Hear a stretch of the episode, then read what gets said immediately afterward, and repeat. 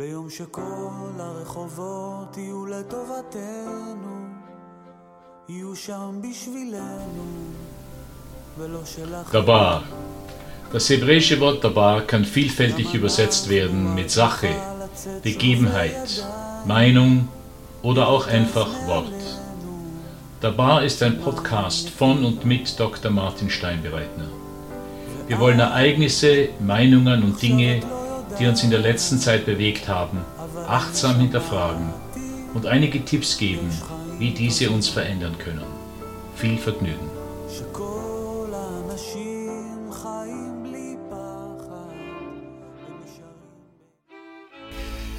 Geh bitte, Herr Ober, bringen Sie mir doch bitte ein.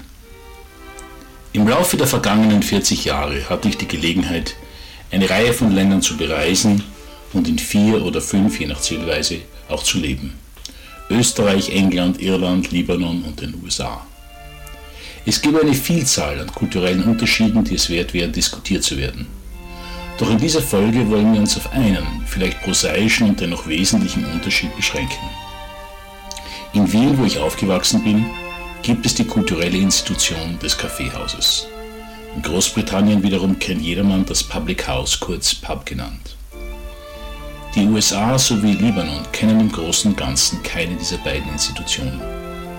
Die Frage liegt nun nahe, wie sich einerseits der Mangel solcher Orte auf die Landeskultur auswirkt, beziehungsweise auch, welche Faktoren dazu führen, dass diese sich in einem Land entwickeln und in anderen nicht.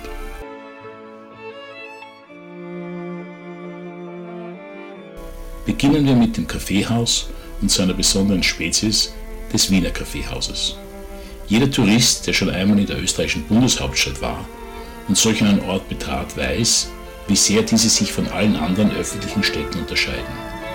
Das beginnt schon einmal damit, dass man sich als Greenhorn outet, wenn man eine Bestellung wie etwa Ich hätte bitte gern einen Kaffee aufgibt oder noch schlimmer, einen Kaffee. Da es rund ein Dutzend verschiedener Cafés gibt, genügt es nicht einfach den Genus zu nennen, denn damit allein kann die Bedienung nichts anfangen. Man muss präzisieren, indem man von kleinen braunen, verlängerten Eiskaffee, Fiaker und so weiter spricht. Deshalb wird eine solche Banause in diesem Fall gebeten, ihre Wahl zu präzisieren oder eher sogar mit einem mitleidigen Lächeln des Kellners beschenkt.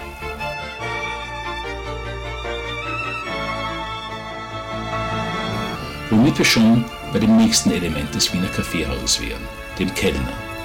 Nur neuere Plagiate dieser Institution würden wagen, für das Service eine Frau anzustellen. Letztere, und das hat gar nichts mit Chauvinismus zu tun, obgleich dies so klingen mag, hat ihren Platz hinter der Budel, wo sie Kaffee braut und Mehlspeisen, so heißen Torten in Wien, anrichtet. Der Kellner ist immer männlich, immer griesgrämig und immer ein Faktotum.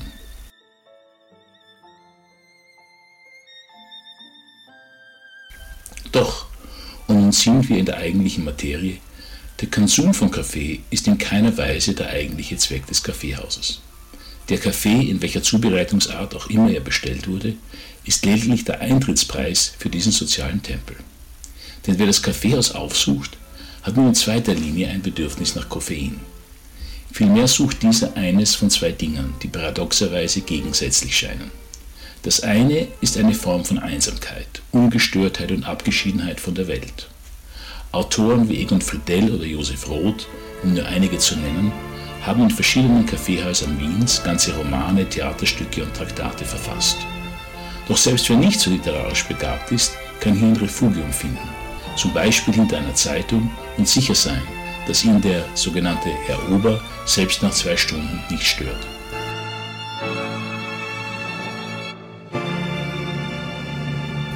Gleichzeitig sucht man das Café auf, um Zeit mit anderen zu verbringen. Vorrangig handelt es sich dabei um das Tratschen mit Bekannten. Doch in vielen Kaffeehäusern kann man auch Billard, Karten oder Schach spielen und so mit anderen ins Gespräch kommen. Ja, an und ab wurden in solchen Häusern auch politische Diskussionen geführt und sogar politische Aktionen geplant. Dies mag erklären, wieso totalitäre Regimes solchen Häusern sehr kritisch gegenüberstehen.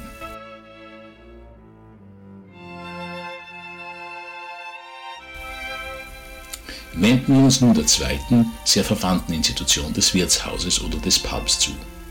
Die wesentlichen Unterschiede zum Kaffeehaus bestehen einerseits darin, dass vorwiegend Alkohol in verschiedenen Formen konsumiert wird und nicht Kaffee. Damit verbunden sind die Öffnungszeiten. Während Kaffeehäuser oft schon zum Frühstück geöffnet sind, empfangen sogenannte Wirtschaften meistens erst ab etwa 11 Uhr ihre ersten Gäste. Englische Pubs durften sogar bis 1988 erst ab 15.30 Uhr geöffnet haben. Ähnlich im Kaffeehaus ist der Alkoholkonsum nur von untergeordneter Bedeutung. Man geht ins Wirtshaus, um entweder ungestört dahin brüten zu können, oft weil man der Frau zu Hause entkommen wollte, oder um sich mit anderen zu unterhalten, sei es einfach im Gespräch, sei es bei einem Kartenspiel oder Darts. Jedes Dorf besitzt ein Pub oder Wirtshaus und diese stellen einen Grundpfeiler des Dorflebens und der Volkskultur dar. Und ähnlich wie bei Kaffeehäusern sind auch hier politische Diskussionen möglich, durch den Alkohol oft noch ermutigt und häufig entfacht. Es kam nicht von ungefähr, dass die Gründung der NSDAP im Münchner Hofbräuhaus stattfand.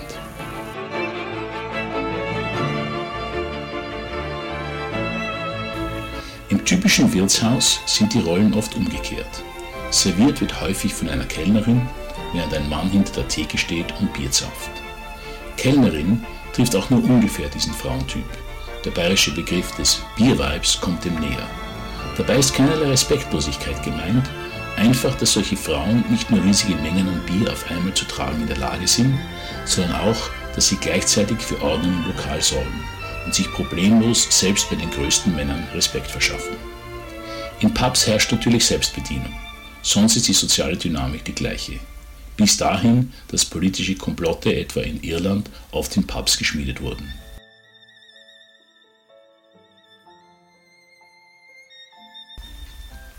Wie eingangs erwähnt, gibt es die oben beschriebenen Orte weder im Libanon noch in den USA.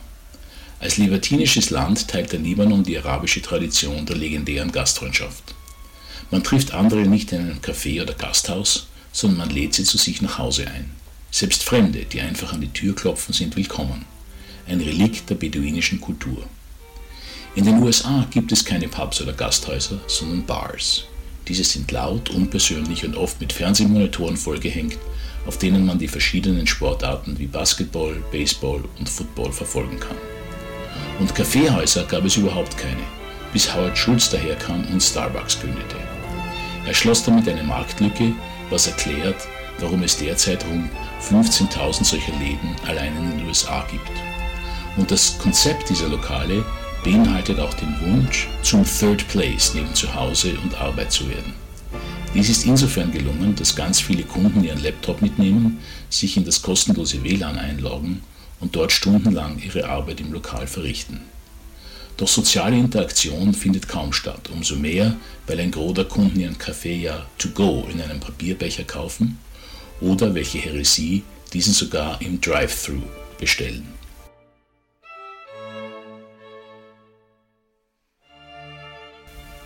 Um noch einen letzten Unterschied zu nennen, in englischen Pubs arbeiten zumeist erfahrene Menschen, die viele Kunden beim Namen kennen.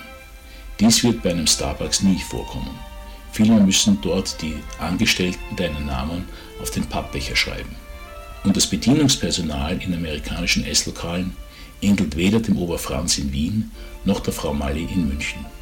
Vielmehr sind sie zumeist sehr aufdringliche Wesen, die gleich zu Anfang ihren Namen nennen mehrfach nach dem Servieren an den Tisch kommen, um sich nach der Zufriedenheit der Kunden zu erkundigen und dann oft unaufgefordert die Rechnung abliefern.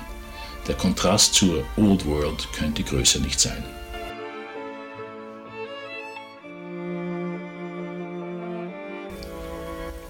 Unsere Zuhörerinnen mögen nun schon ungeduldig fragen, welches Ziel wir mit einem solchen historischen und anthropologischen Diskurs bezwecken. Angesichts von Corona beobachten wir einen starken Trend zum Takeout-Essen. Das heißt, welches man in einem Lokal bestellt und dann entweder abholt oder geliefert bekommt. Und schon vor der Pandemie sprach man in Österreich vom großen Kaffeehaussterben. Letzteres ist natürlich wirtschaftlich ganz einfach zu erklären. Ein Kunde, welcher einen großen Braunen bestellt, selbst wenn dieser 7 Euro kostet und dann drei Stunden im Lokal verbringt, kann sich nicht rechnen. Man müsste die Tischmiete vermutlich verdreifachen um einigermaßen angemessene Renditen zu erzielen. Insofern teilt das Kaffeehaus ein Charakteristikum mit einer anderen aussterbenden Institution, dem Bauernhof. Mit seinen wenigen Kühen und ein bisschen Maisanbau kann sich ein Bauer sein Leben nicht verdienen. Und dennoch legen wir Wert darauf, dass wir bei unserer Wanderung Kühen begegnen und die Wiesen nicht vollkommen überwuchert sind. Zumindest in der EU bezahlen wir Bauern deshalb auch für die Landschaftspflege mittels der Agrarförderung. Brauchen wir auch eine Kaffeehausförderung, um diese Institution zu retten?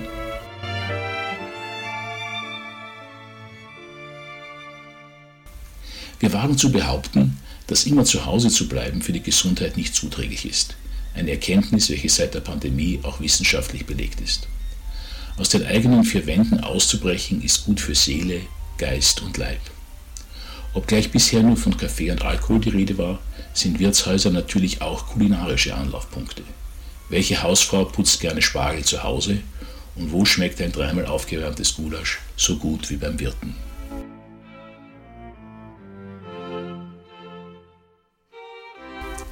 Doch neben gastronomischer Befriedigung und Mentalhygiene ist der Kaffeehaus- bzw. Gasthausbesuch auch förderlich für die kulturelle und politische Bildung.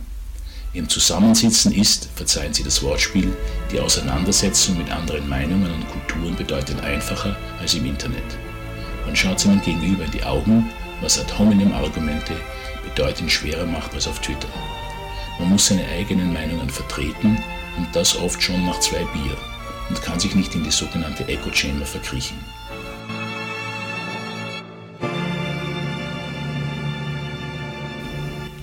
Ausnahmsweise gibt es diesmal nicht, wie in anderen Episoden, eine klare Lektion, welche unsere Zuhörerinnen zu Herzen nehmen sollen.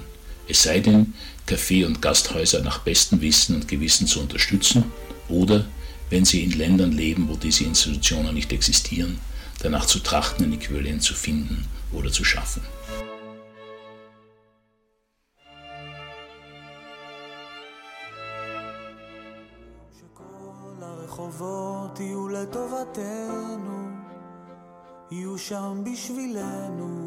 Dabar.